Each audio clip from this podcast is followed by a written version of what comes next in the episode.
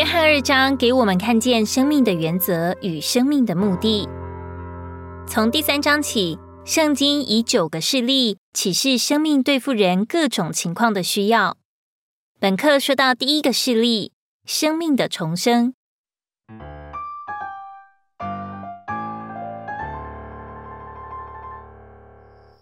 有一个名叫尼哥底姆的法利赛人，夜里来到耶稣那里，对他说。拉比，我们知道你是从神那里来做教师的，因为你所行的这些神迹，若没有神同在，无人能行。耶稣回答说：“我实实在在的告诉你，人若不重生，就不能见神的国。”尼哥底母觉得十分稀奇，人已经老了，如何能重生？岂能再进母腹生出来吗？我实实在在的告诉你。人若不是从水和灵生的，就不能进神的国；从肉体生的，就是肉体；从那灵生的，就是灵。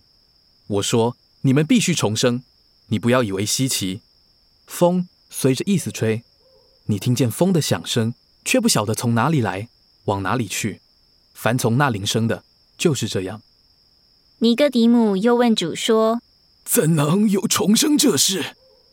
主就对尼哥底母说到旧约里关于救赎的一个预表。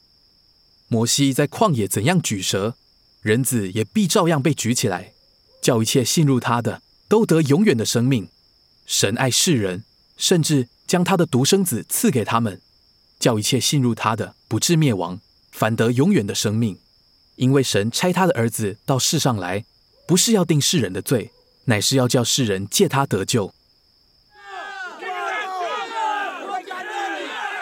当以色列人在旷野埋怨神与摩西时，耶和华使火蛇进入百姓中间咬他们，以色列人中死了许多。百姓就来见摩西，求他祷告耶和华，叫蛇离开他们。摩西为百姓祷告，神就指示摩西制造一条铜蛇，挂在杆子上，凡中了火蛇之毒的，一看这铜蛇就必得活。主耶稣将这幅画应用在他自己身上。这是以后，施浸者约翰向他的门徒见证说：“娶新妇的，就是新郎。新郎的朋友站着听他，因着新郎的声音，就欢喜快乐。所以，我这喜乐满足了。他必扩增，我必衰减。信人子的人有永远的生命。这指明所有信入人子的人都要借着重生，得着永远的生命。”并且他们要成为一，做神所赐给基督的心腹。这心腹就是基督的扩增。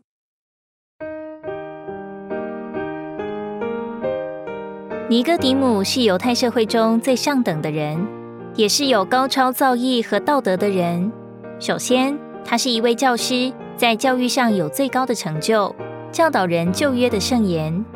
其次，他是犹太人的官。地位相当尊荣，有权柄。第三，他是一位老人，阅历丰富，满了经验。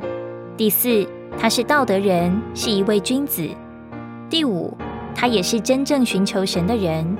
第六，他非常谦卑，肯求教于一位比他年轻许多的人，并称耶稣为拉比。第七，他是个诚实人，他的话说出他的诚实。然而，他来见主耶稣时，主却抓住机会向他启示，真正的需要乃是重生，这是人头一个需要，不论人道德与否，即使亚当没有堕落，都需要重生。重生的意思，就是在我们的人生命之外，再得着神的生命。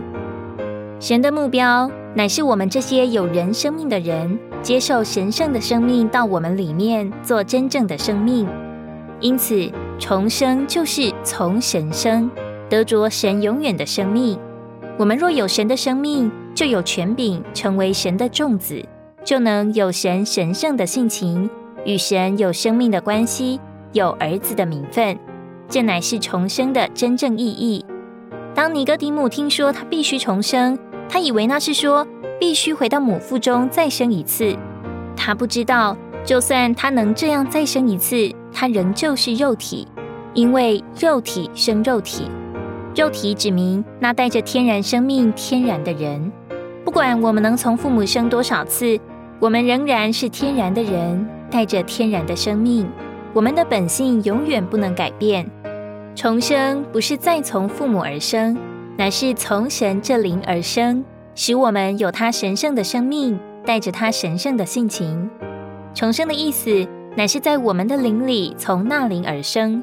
神圣的灵用神那神圣的生命来重生我们人的灵，使我们接受神的生命。这绝对是发生在我们灵中的一件事。在神的创造里，他在我们深处造了一个特别的器官。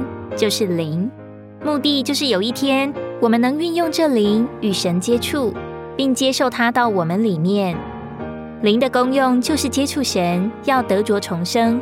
不要运用我们的心思、意志或情感，只要敞开自己，从我们灵的深处呼求主耶稣的名，相信他。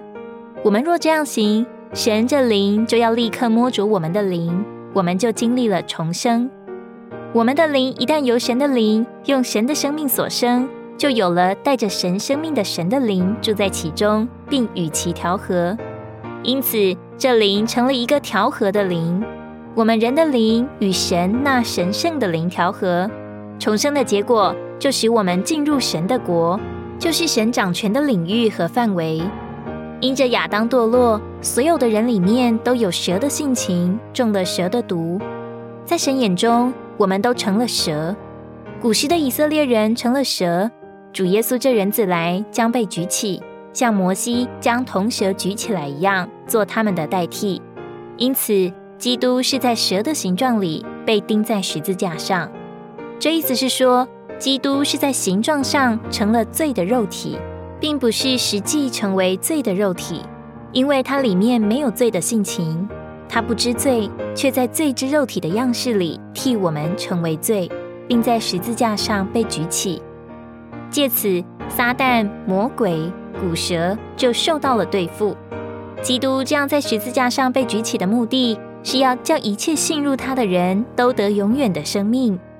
今天我们若悔改，举起我们的心，又注视那被钉在十字架上的耶稣，信入他，我们就不仅罪得赦免。更接受了生命之灵，得着永远的生命。最终，我们这些重生的人要成为基督的心腹，他的繁殖与扩增。